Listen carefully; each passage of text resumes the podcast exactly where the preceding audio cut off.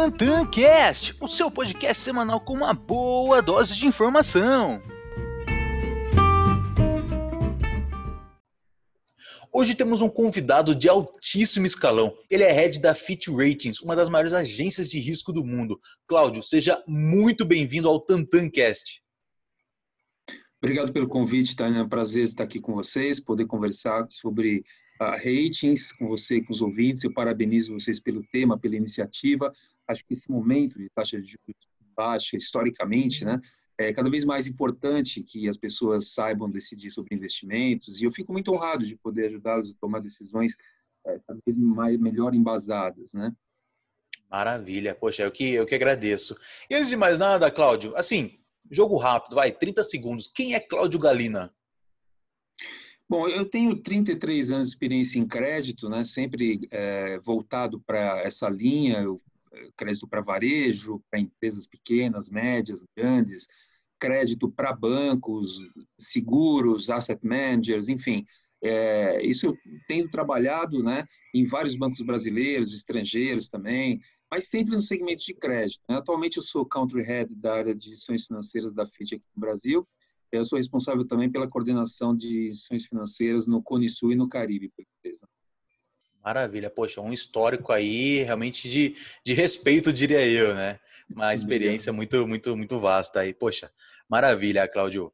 É, bom, então, como a gente já mencionou aqui um pouquinho, né? Para a gente poder dar início a esse bate-papo aqui, é, para quem está nos ouvindo, Cláudio, assim, não precisa entrar muito em questões tão técnicas, mas o que, que é, né? Quem é a Fit Ratings? E já puxando também o gatilho, né? O que, que é uma agência de risco e qual é o, é o papel dela realmente na economia, na sociedade, assim por diante? Tá, tá ótimo. Bom, a FIT, ela é uma empresa internacional, né, de classificação de risco, de ratings. A, a FIT, ela tem mais de 100 anos de existência, ela tem uma atuação global em mais de 30 países, classifica hoje mais de 20 mil é, emissores, né? Uh, aqui no Brasil, a gente tem um escritório no Rio de Janeiro e outro em São Paulo, com analistas totalmente dedicados ao Brasil, né? É, aí você perguntou o que, que é agência de risco, né? A agência, ela basicamente atribui as notas, né, os ratings para emissores, né? Isso vai desde das empresas, dos mais diversos setores, passando também por bancos, instituições financeiras não bancárias, empresas de seguro, asset managers, estados, municípios, países, e, e também atribui rating, né, as notas, para emissões específicas que esses emissores façam, né? ou seja, a gente faz os ratings para os emissores e também para as emissões. O, papel principal da, da FIT, né, como agente de rating, é prover o mercado, ou seja, os investidores, né, uma opinião de crédito que seja independente, objetiva, com transparência e imparcialidade, né, sempre bem embasada. Acho que é basicamente isso. Legal. E, e falando em relação justamente né, esse, esse papel do, de uma agência de risco, né, dessa classificação, dessa avaliação, né, até o, é, o pessoal sempre brinca no mercado aqui, né, o AAA, enfim, é, uhum. a galera sempre, sempre busca né, essa classificação, mas assim, é, como é que funciona essa distribuição de, de rating, de risco? Como que é esse sistema de avaliação que vocês consideram? E se existe alguma diferença, por exemplo, né, de, poxa, é, determinada instituição ou determinado país? Como é que funciona esse, esse sistema de, de avaliação e classificação? Tá. Joia. É, bom, primeiro, assim, tem uma, uma segregação. Eu vou te contar um pouco como funciona o processo. Né? A gente tem uma segregação é, bastante forte da área comercial e área analítica. Né? Eu sou da área analítica. Né? Então, vamos lá, se a empresa, vamos supor que ela, ela deseja é, ter um rating, né? Então, ela tem conversas com a área comercial, ela procura saber como o rating pode ajudar, que tipo de serviço de rating faz sentido para ela, e ela também conversa com, sobre outros aspectos comerciais que a gente, que é da área técnica, a gente não pode é, se envolver por questões de compliance. Né? Uhum. Uma vez que eles acertam todos esses pontos, né, a gente da área técnica, nós recebemos uma comunicação interna e aí então a gente inicia os trabalhos. Aí a gente designa dois analistas, é, normalmente, né? a gente envia um questionário pro, para o, o, emissor e a gente, depois que tem essas respostas do, do questionário, a gente tem uma reunião presencial. Né? Agora, nesse momento de pandemia que a gente a gente ter feito por vídeo essas reuniões, né? Uhum. Um, então a gente nessas reuniões a gente vai aprofundando, né? Dependendo do modelo de negócio da instituição, né? Então para instituições menores, é, a gente normalmente pode levar entre meio-dia e um dia essas reuniões, né? Já para instituições maiores, né? A gente é, são casos mais complexos, aí pode levar de um, dois, às vezes até três dias, né? Uh, e aí a gente fala, a gente conversa com área de crédito, tesouraria, área comercial, tecnologia, né? E depende muito também, a gente vai aprofundando dependendo da, da, do modelo de negócio do, do banco, da, da instituição. Né? Aí depois disso, o analista ele, ele prepara um pacote, né, que a gente chama, um dossiê, leva é, para um comitê, né, que é um comitê internacional, aí, aí participam pessoas da América Latina e, de todo o pessoal também de Nova York participa, né? Uhum. Uh, ocasionalmente a gente pode ter também uh, pessoas da, da Europa ou da Ásia, dependendo do caso, né? E Sim. aí esse, esse comitê ele decide pelo rating. Aí esse rating ele é informado apenas para o emissor, né, que contratou o rating. Certo. E aqui nesse nesse ponto o emissor ele vai decidir entre deixar morrer o rating ali, ponto final, não, não uhum. quero continuar com nada, ponto final, ou então é, ele torna esse rating monitorado em base confidencial, tá? E a gente faz todo o trabalho normal do, do rating para ele, é, mas ele fica só em, em confidencial, só uhum. o emissor fica sabendo, claro. ou ele decide por tornar público, né? E aí tem um ponto importante aqui, então, se ele tornar público esse rating, vamos supor que um dia ele queira retirar o rating, isso esse é um ponto importante. Se ele quiser retirar esse rating, isso é uma prerrogativa da agência, não do emissor, né? Por quê? Porque a gente atua do lado do investidor. Então, a gente uhum. precisa, no mínimo, fazer uma análise para saber se o rating realmente não teve nenhuma mudança antes dessa retirada. Né? Então, a gente trabalha dessa maneira. Ou então, vamos supor que a gente acredite que o rating ele é muito importante para os investidores, por uma razão ou outra. Então, o que acontece? A gente pode optar por não retirar esse rating naquele momento. Né? Quer dizer, o rating ele é uma propriedade da FIT, uma vez que ele é público. Uhum. E uma coisa que me veio a pergunta aqui também, Cláudio, assim, você mencionou, né, que uh, a empresa, né, a instituição, ela que vai uh, atrás de vocês, vamos dizer assim.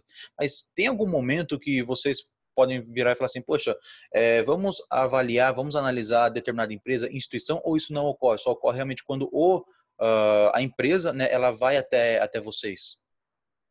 Então, a, a, o pessoal da área comercial faz visitas normalmente também, né? Tem hum, a, o, os emissores prospect e tudo mais. Então, tem os dois lados, né? A empresa vindo até nós e nós fazemos também a, prospecção, que é nós, não a área comercial. Sim. Empresa.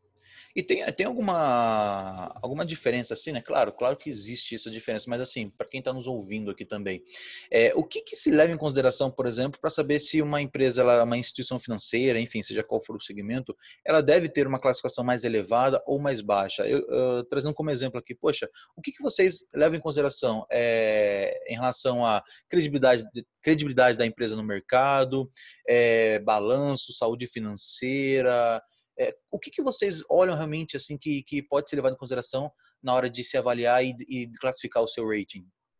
Uhum. Isso é uma boa pergunta.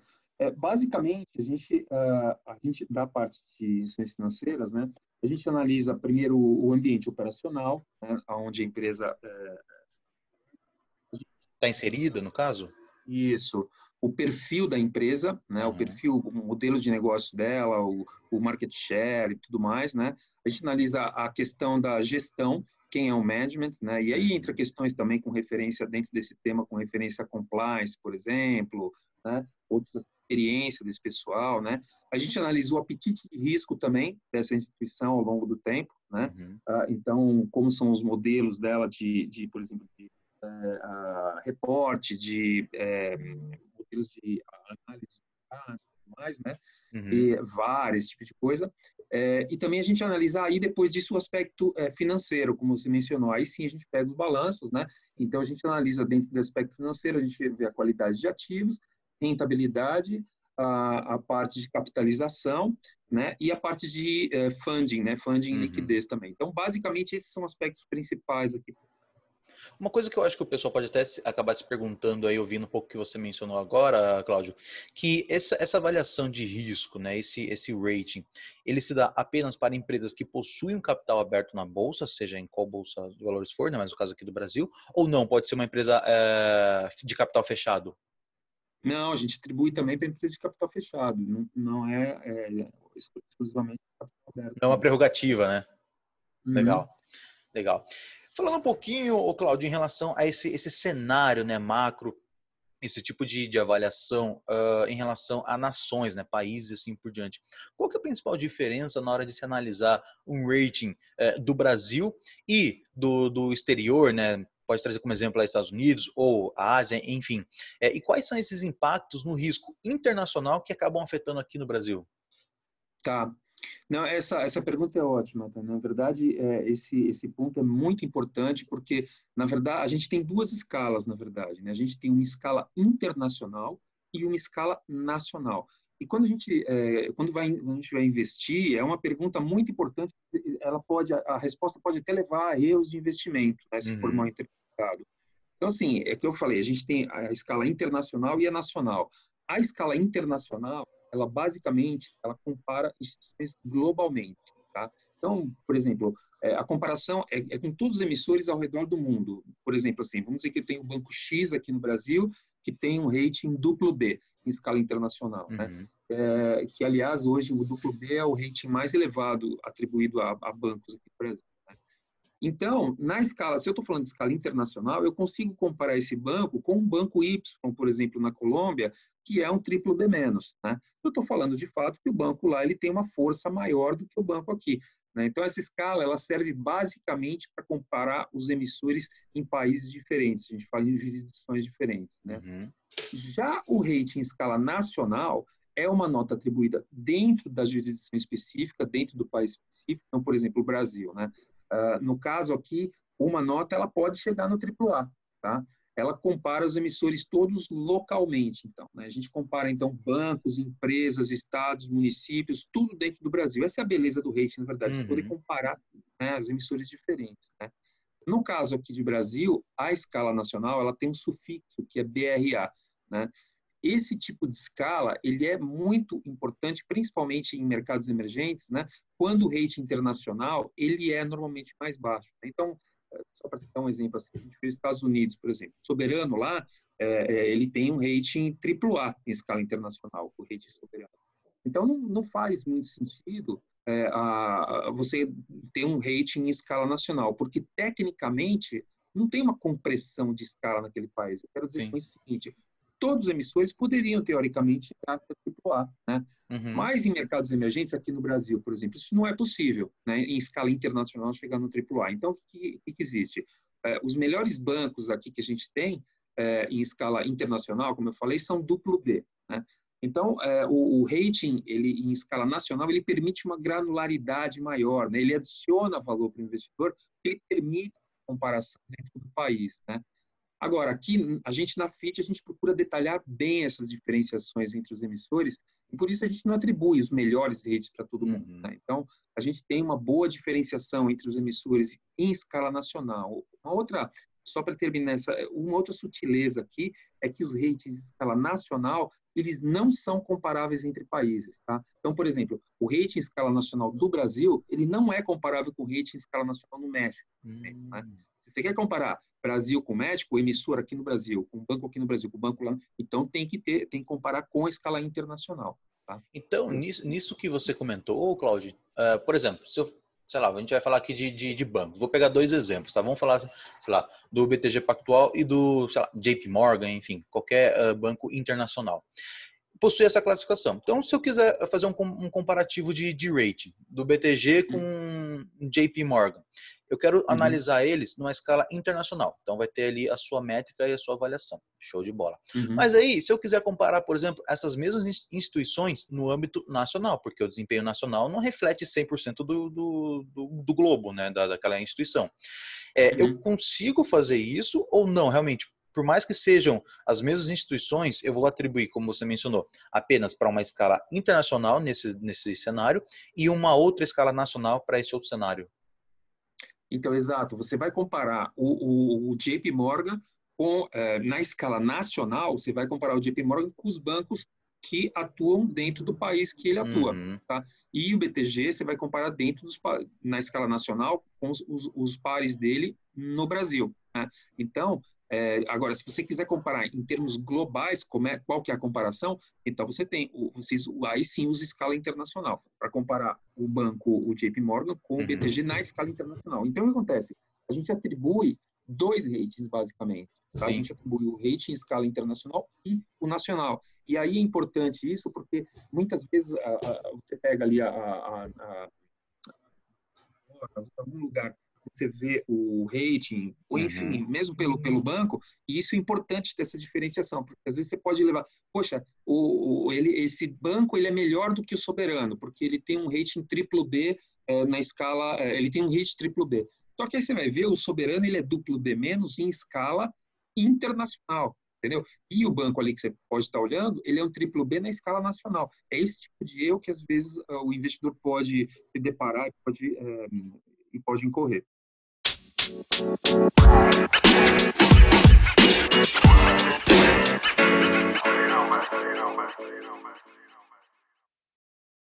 Legal. E isso que você falou, né? Poxa, legal. Mas existe uma diferença, por exemplo, se a gente for utilizar aqui essa escala internacional, vai ter uma discrepância muito grande para a escala nacional. Então, por exemplo, a gente está falando aqui, sei lá, BTG e JP.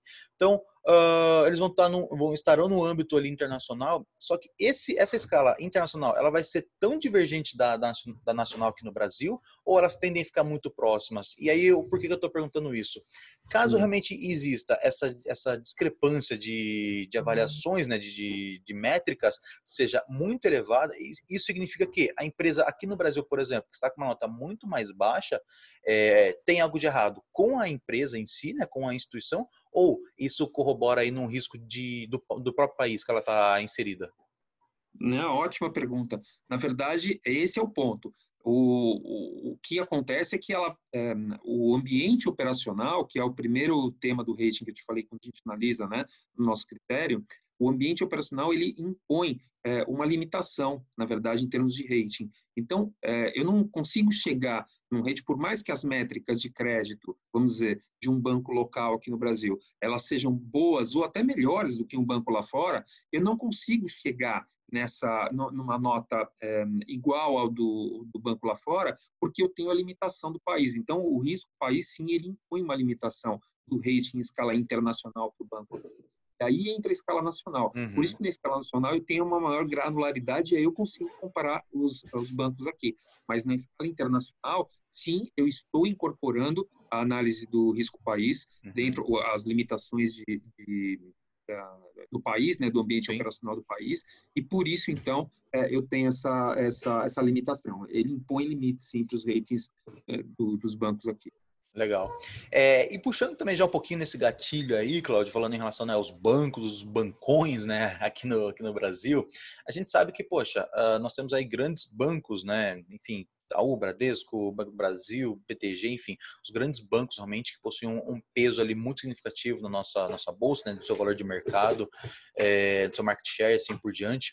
Mas qual que é o real peso e o impacto dos bancões no risco de crédito aqui do Brasil e uhum. se lá fora, por exemplo, Estados Unidos, né, que é o nosso principal vai benchmark, isso também ocorre, ou seja, os bancões lá também tem um peso muito grande, muito significativo na bolsa, na economia, ou isso já está diminuindo é, nos últimos tempos e assim por diante?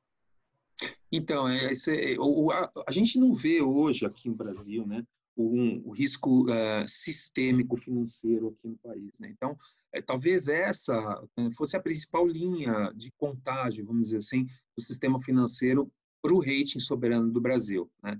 Acho que esse é o, é o principal ponto, assim não sei, por exemplo, uma onda grande de saques, né, as pessoas convertendo, eh, sei lá, querendo comprar dólares, guardando embaixo do colchão, né? Esse tipo de é cenário é a gente não vê. É, ah, é por causa da minha idade que eu falo isso. Mas, não, mas é clássico, é clássico. Legal. A gente, a gente não vê muito esse, esse risco sistêmico, né? No, uhum. no, a gente não vê esse risco Não mais, né? Não mais. Não, não vê. Esse cenário está cada vez mais distante, até porque você tem a utilização de canais digitais, né? Sim. né? E, e meios de, de, de, pagamento. Quer dizer, isso é só, só um exemplo. Uhum. Né? O uhum. principal risco, para falar a verdade, que a gente esperava aqui é, era risco de liquidez. Tá? O que não aconteceu, né? A gente viu, na verdade, o contrário. A gente viu, é, sim, as pessoas saindo de fundos de investimento, é, com receio do que ia acontecer agora na pandemia, estou falando, né? Uhum. E elas colocaram dinheiro em bancos, e é interessante isso, porque não foi só com bancos grandes, né? A gente viu uma migração para bancos menores também, né? Eu acho que aí tem um ponto muito interessante que a conscientização, né, esse aprendizado das pessoas quanto a risco de crédito de banco, quanto a, por exemplo, a proteção do fundo garantidor, né? Uhum. Então isso é um ponto. Agora, voltando ali no seu ponto, outra outra possível contaminação, né, vamos dizer assim, do sistema financeiro para o soberano seria, por exemplo, na nossa visão, se os bancos públicos, né, precisassem de algum tipo de, de suporte, por exemplo, de capital, tá? Por exemplo, Agora, esse, essa situação também a gente vê como distante agora, né, aqui no Brasil. Por quê? A gente viu que a Caixa e, e o Banco do Brasil, principalmente esses dois bancos, né, fizeram a lição de casa lá no passado, reduziram a exposição com crédito, reduziram a despesa, né? E assim eles conseguiram melhorar muito o indicador de capital deles, né? Então, mesmo com a pandemia, a gente não acredita que esses bancos vão drenar recursos do governo. Eu imagino que esse tipo de situação é, é, ele seja mais ou menos o mesmo, né? Risco sistêmico assim para todos os países, né? É, esse seja a principal linha de contágio, assim, saques grandes e tudo mais, o que a uhum. gente não vê acontecendo é, lá também não, né? Sim. O, uma coisa que me veio também aqui na, na cabeça, Cláudio, que você mencionou em relação aos bancos digitais. Duas coisas, na verdade. Vou, vou, fazer a primeira aqui, depois entro com a segunda pergunta aqui. A, a primeira, né, seria em relação justamente a essa parte aí dos bancos digitais, né? Poxa, nós temos aí vários hoje no mercado, crescendo cada vez mais, fintechs se tornando bancos digitais é, e, assim, e assim por diante hoje, né? Como que você enxerga isso? Como você está mais uh, a fundo né, nesse, nesse tema? É, primeiro, a gente consegue comparar o risco de um banco digital com um risco físico ou não? E a segunda é, uh, como que você, você está enxergando justamente esse risco dos, dos bancos digitais? Isso é justamente uma fomentação, estamos cada vez mais, o, o brasileiro está cada vez mais migrando para essas plataformas, nós sabemos muito bem disso, mas qual que é esse risco hoje do, dos bancos digitais, dado esse cenário uh, econômico que nós vivemos? Uhum. Tá. O, o, o, na verdade, assim, o banco, qualquer banco, na verdade, antes dele ser digital, ele é banco. Então, assim, é, que o ban a gente então analisa esses é, esses emissores, né, os bancos, sob aquela ótica que eu te contei anteriormente. Né? Uhum. Então a gente aplica o mesmo critério para todos eles, seja ele digital ou não digital. O que, que a gente vê de risco adicional no banco é, quando ele tem um modelo digital muito forte? Né? E aí é difícil dizer assim, o banco digital, porque na verdade quando você olha para um Bradesco, para um Itaú, para um Santander, pra... enfim, uhum. todos os bancos já têm modelos digitais também bem implementados hoje, né? E vêm implementando cada vez mais. Agora, esses bancos maiores, o que a gente entende é que eles têm os bolsos grandes. Então, assim, é, o dinheiro para investir, recurso para investir é, em tecnologia não é um problema, né? O que a gente olha muito, assim, são os bancos mais novos que vêm, primeiro, ele tem o dinheiro suficiente para investir de tal sorte que você não tenha, por exemplo, riscos de uh, vazamento de informação, uhum. né? riscos de, uh, de hacker, enfim, esses riscos cibernéticos uh, gerais. Né? Então, a gente procura tentar identificar uh, esse, essa situação. Como que ele lida com tudo isso, o conhecimento que ele tem nessa, né, nesse segmento e tudo mais. Né? Controle de dados né, do próprio cliente. Exato, a cultura que ele tem com, com ingerir os dados dos clientes, né? uhum. né? Então, esse ponto é muito... Agora, outro ponto também que, é, que vai muito alinhado com isso é, por exemplo, um banco que investe massivamente na parte digital e quando ele investe massivamente, ele pode investir recursos que talvez faltem lá na frente. E aí, por exemplo, como é que ele vai gerir é, o banco numa situação de pandemia? Entende? Porque Sim. aí é outra coisa, você tem uma, perdas de inadimplência, por exemplo, você tem que gerenciar, você tem uma situação, às vezes, de é, a gestão de ativos e passivos, né? Uhum. E aí, por exemplo, ó, gestão de ativos e passivos é uma situação se o cliente pede uma prorrogação, então o ativo do banco ele vai ficar mais longo. Então ele vai ter que gerenciar o passivo dele também com referência a isso. Como é, como é que ele vai deixar o passivo mais longo? Então é uma equação que se ele investiu muito lá atrás, né, quer dizer, pode ser uma situação é, é para ser monitorada. Então, assim, o principal ponto acho que é isso, é a cultura que pode ter algum tipo de problema com referência a vazamento de informação, risco cibernético e tudo mais. Uhum. E o outro lado também é a quantidade de recursos que o banco investe, né, uh, se isso é suficiente para ele manter um capital sólido, para ele manter rentabilidade e tudo mais.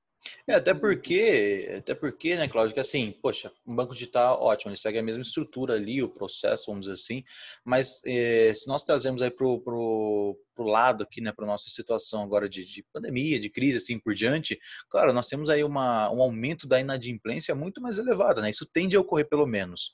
E querendo ou não, né, os bancos digitais ali que nasceram em tese já com esse intuito de ser digital, né, ou um braço de algum banco já é, grande, né, o bancão aí nacional, é, ele não tem uma tesouraria tão ativamente assim, né, que ele consiga justamente se manter. E a gente está agora em, em, temporada de balanço, nós estamos vendo, nós estamos vendo, aliás, que a grande maioria dos bancos que estão é, ou não tiveram um prejuízo tão grande ou se manteram um pouco em linha do consenso do mercado foi pelo fato justamente da tesouraria desses bancos é, tiveram uma performance muito positiva, né? E isso acredito que não ocorra nos bancos digitais, né? Então isso pode ser também uma, uma forma de um risco, né? Estar um, um risco atrelado justamente aos bancos digitais.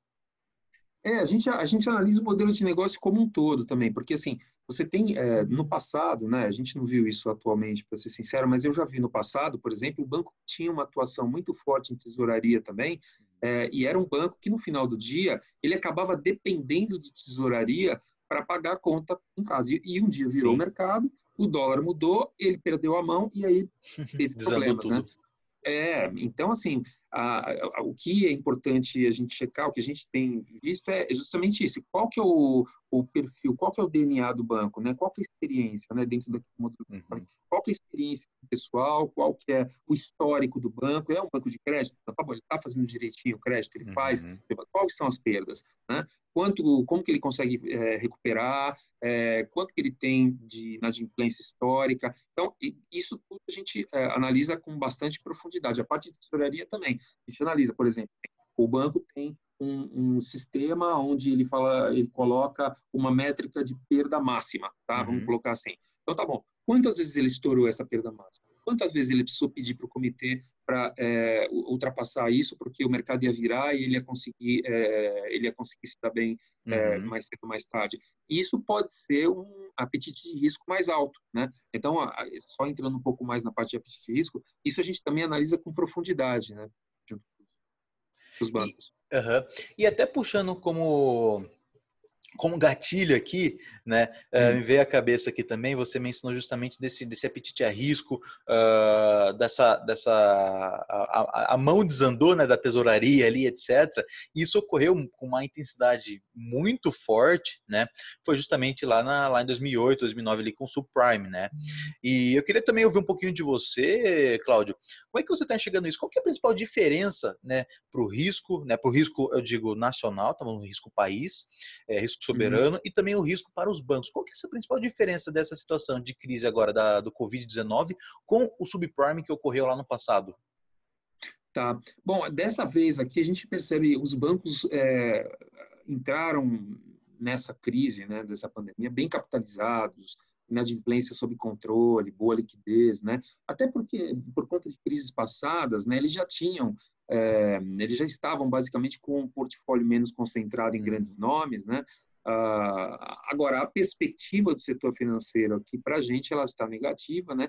basicamente porque a gente vê uma maior dificuldade de se fazer negócio bancário no, negócios bancários no Brasil por conta da situação da pandemia. Agora, é, essa crise aqui, a gente é, olha ela um pouco mais assim como uma crise talvez de varejo, né?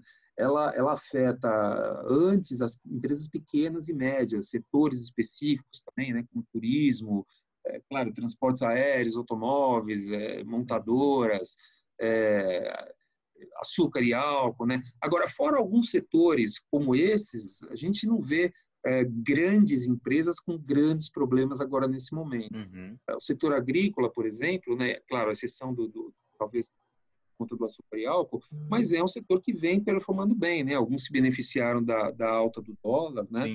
Uh, além de maiores vendas, tudo. Então aqui foi uma essa, essa situação é mais uma crise de saúde, não foi como uh, algumas crises anteriores, uhum. né? Talvez até a subprime, onde ela foi iniciada com uma grande fraude, um grande banco com problema, ou talvez uma crise iniciada por uh, descoberta de crime, investigação, uhum. né? Então, assim, além de ser uma crise mais voltada para o varejo, ela também leva mais um, um, sentimento humanitário, de ajuda, né? Sim. Agora, a questão aqui, Tainá, é aquela pergunta que ninguém consegue responder, né? Que é o quanto que dura, né? Uhum. E, e uhum. quão profundo é, ela é, né? Isso é difícil de responder, né? O que, o que dá para falar até agora é que a gente percebe que os agentes estão aprendendo a lidar com a situação, né?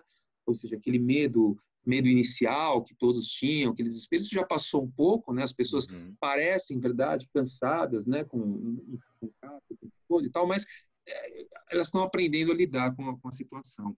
Sim, e, e, com relação a isso também, né, até como vai uh, ponto aí de, de, cultura, curiosidade, né, é, poxa, você vivenciou também essa, essa fase, né, como que você, como que você enxergou, né, como que foi esse momento lá do, do subprime é, em relação aos bancos, como que eles agiram naquela situação toda, ô Cláudio? É, aquela, então, aquela situação também foi, acho, um momento mais é, amplo de, de, de é, enfim, tem a questão de dólar também. Uhum. E do, dos TAF também, target force, em, em dólar lá atrás também. Tem uma série de fatores né, que eu acho que o, o, os bancos aprenderam a lidar com a situação, reduziram, por exemplo, é, as, as, exposições que tinham né, em grandes nomes ou grandes riscos. Uhum. Isso tudo permite eles entrarem agora numa crise de uma maneira mais, é, mais é, mais bem preparado. Saudável, né? Assim, mais saudável, exato, em relação ao que era antes. A gente via, por exemplo, no passado, é, quando você tinha alguma crise dessa, é, como eu disse, né, muito, as pessoas saindo de bancos pequenos e médios, né? É, e, e, tinha situações assim que o banco é aquilo, ele na verdade ia na tesouraria para fazer o resultado para pagar o dia a dia e cada vez mais difícil de fazer. Então teve situações que os bancos passaram por, ou então bancos mais crises mais atrás ainda, onde os bancos um, quando você teve a implementação do plano real, logo depois hum. disso, né, tinha banco que sabia fazer bem crédito e banco que não sabia fazer crédito. Então, o banco que ficava muito dependente do modelo de negócio e o crédito com problemas, né, é, ele teve teve problema. Então, a gente Sim. teve foi, foi nesse momento assim que a gente teve até uma ó, a concentração bancária começou a aumentar um pouco, né? Porque os uhum. bancos acabaram adquirindo outros bancos, né? E enfim, até para não ter um, um, problema maior no sistema, né? Mas foi foi foi interessante a, a cultura assim de como o sistema financeiro vai se formando, ele é bastante, ela é bastante interessante. Uhum. Uma coisa que veio também aqui, agora eu estava pensando aqui quando eu estava comentando, é que você falou agora há pouco, assim, né, pouquinho antes desse, desse bate-papo, é justamente da, da população hoje em dia eles estarem migrando um pouco mais para, para bancos menores, assim por diante, né? E claro, a gente teve aí, é, poxa, todo o incentivo do governo ali, né? O famoso Corona Voucher, uns 600 reais e assim por diante. Então muita gente realmente sacou, né? Foi ao caixa eletrônico ali e fez o saque do seu dinheiro. É, e tivemos uma injeção de capital de aporte justamente nesses bancos menores.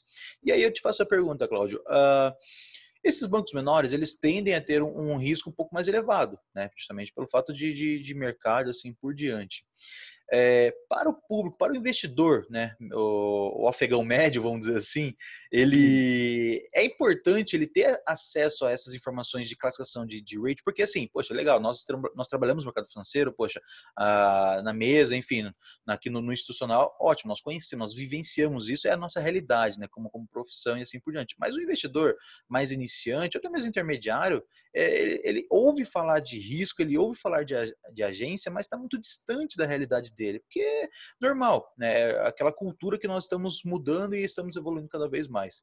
Mas aí, uhum. uh, eu queria saber de você, Cláudio, se esse tipo de informação, né, que claro, tem coisas que realmente regem a compliance e, e, e realmente são restritas, mas uh, essas informações de avaliações, esses riscos, eles devem ser levados cada vez mais para o investidor pessoa física ou ele deve ficar mais restrito realmente à instituição, à PJ?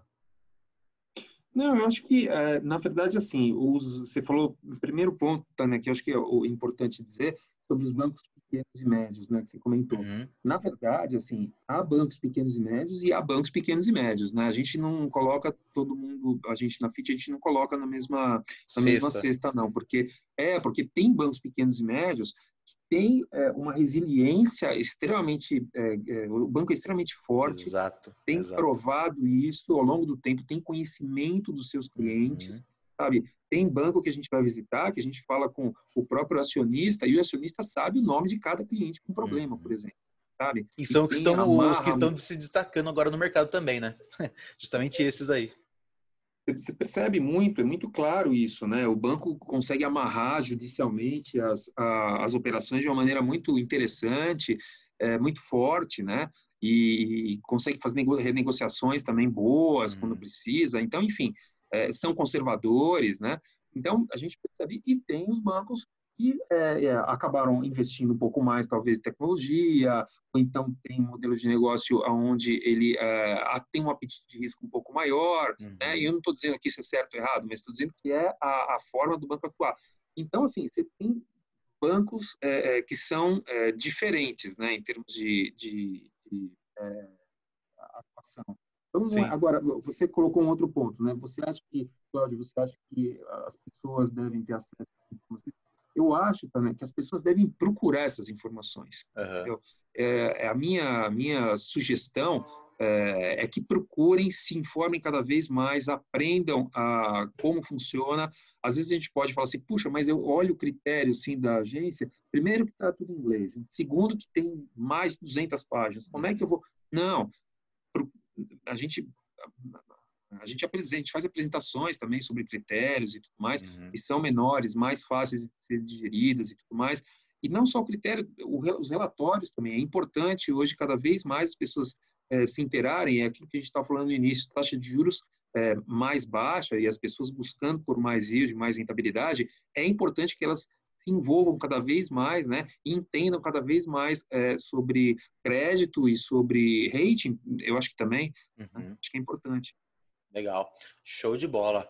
E Cláudio, caminhando aqui um pouco mais para o fim do nosso bate-papo, né? Infelizmente, é, eu sempre gosto de, de, de, ouvir, né? De conhecer é, o que, as pessoas estão fazendo, estão lendo, estudando, enfim. Poxa, você é um cara que tem uma, uma vasta experiência, assim, gigantesca do mercado, né? E então, poxa, você já estudou muito, já vivenciou muita coisa, tem uma, uma experiência realmente muito, muito boa. É, Para quem está nos ouvindo aqui, Cláudio, tem algum livro, alguma, algum material que você esteja lendo, estudando agora, ou que você já tenha lido algum livro que realmente, poxa, não precisa ser exatamente do mercado financeiro, né, de, de agência, agência, de risco, enfim, esse, esse lado né, de, de risco, mas tem algum livro que realmente, poxa, mudou sua vida, que você indicaria para quem está nos ouvindo? Ah, eu acho que tem dois, né, dois livros de cabeceira, assim, que eu gosto muito, e, é, que são conhecidos, mas, enfim, que eu acho que são bíblias, assim, e que não mudam, né, o tempo passa e você olha e ela continua, assim, né, que é o, o investidor inteligente, né, e, e os axiomas de Zurich. Né? Eu acho que os axiomas de Zurich são, uhum. são, são os dois livros assim que são é, bastante importantes, né? Ah, às vezes, às vezes as pessoas ficam né, nesse dilema, puxa, vou fazer um, vou ganhar o dinheiro rápido e tal. E às vezes ele é mais simples você ter uma, uma esse, eu acho que esses livros ensinam um pouco isso. Você tem uma resiliência, né? Você tem uma é, é, disciplina, desculpa, acho que a palavra melhor aqui é você ter uma disciplina ao longo do tempo, sempre, né? E fazendo a coisa do que é, entender, entender cada vez mais o mercado, né? Entender os novos produtos que saem, mercado financeiro, se interessar por isso, né? Do que é, necessariamente querer ganhar numa tacada só. Né? Eu acho que esse, esse ponto é, é, é importante. Esses livros eles ensinam muito isso. Eu, eu gosto muito desses dois. Maravilha. E, e para quem quer buscar né, esse conhecimento, estudar, um pouquinho mais, né, que querendo ou não, realmente, é, hoje nós não temos aí essa, essa divulgação, vamos dizer assim, ou essa publicação tão constante quanto, sei lá, uma análise, análise técnica, uma, uma análise fundamentalista, claro, né, é questão de costume. Mas para quem realmente quer, quer aprofundar um pouquinho mais, não entrar em, quesitos aí é, profissionais, mas quesitos realmente de investidor, onde que ele consegue buscar um pouco mais de informação em relação a, a esse, esse tipo de estudo, Cláudio?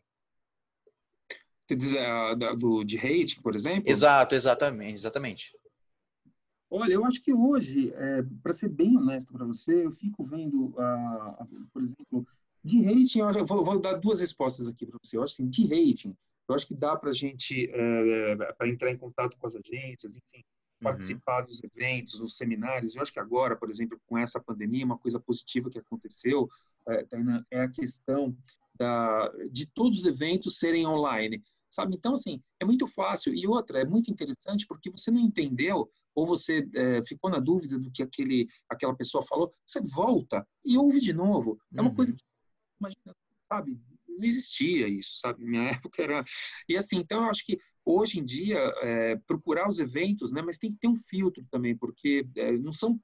Tem muitos eventos, né? tem muita coisa, muita, é, muitas muita gente falando muita coisa em uhum. YouTube e plataformas sociais, então tem que ter um pouco de filtro para ver o que de fato é, é interessante. E, é, bom, então eu acabei eh, misturando. Eu acho assim, essas plataformas, elas, elas trazem bastante, é, bastante coisa interessante. Acho que as escolas, naturalmente, também, também trazem né, cursos uhum. específicos para formação de, de, em finanças, né? São muito interessantes aproveitar essas plataformas. E, claro, a, a FIT, a gente sempre está aberto para ouvir, é, sempre qualquer pessoa pode mandar, pode entrar pelo LinkedIn ou então me contatar pessoalmente também. A gente tem o maior prazer de explicar. Poxa, maravilha, Cláudio. E antes de mais nada, cara, já queria te agradecer assim imensamente por essa oportunidade, por, por dispor do seu tempo, né, em relação a esse bate-papo aqui, que para mim foi realmente muito uh, aproveitoso, né, foi muito proveitoso, aliás.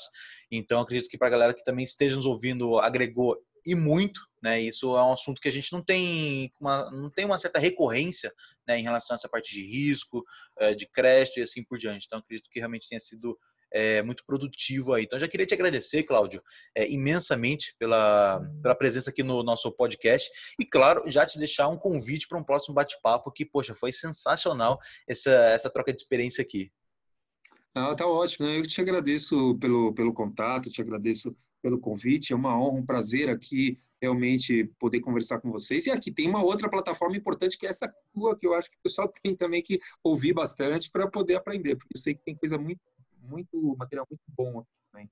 Tá bom? E a gente está à vontade, está à disposição. Por favor, fique à vontade para me chamar. Foi um prazer falar com vocês. Parabéns pela iniciativa também, Taina. Muito interessante. Bom. Show de bola. Muito obrigado, Cláudio.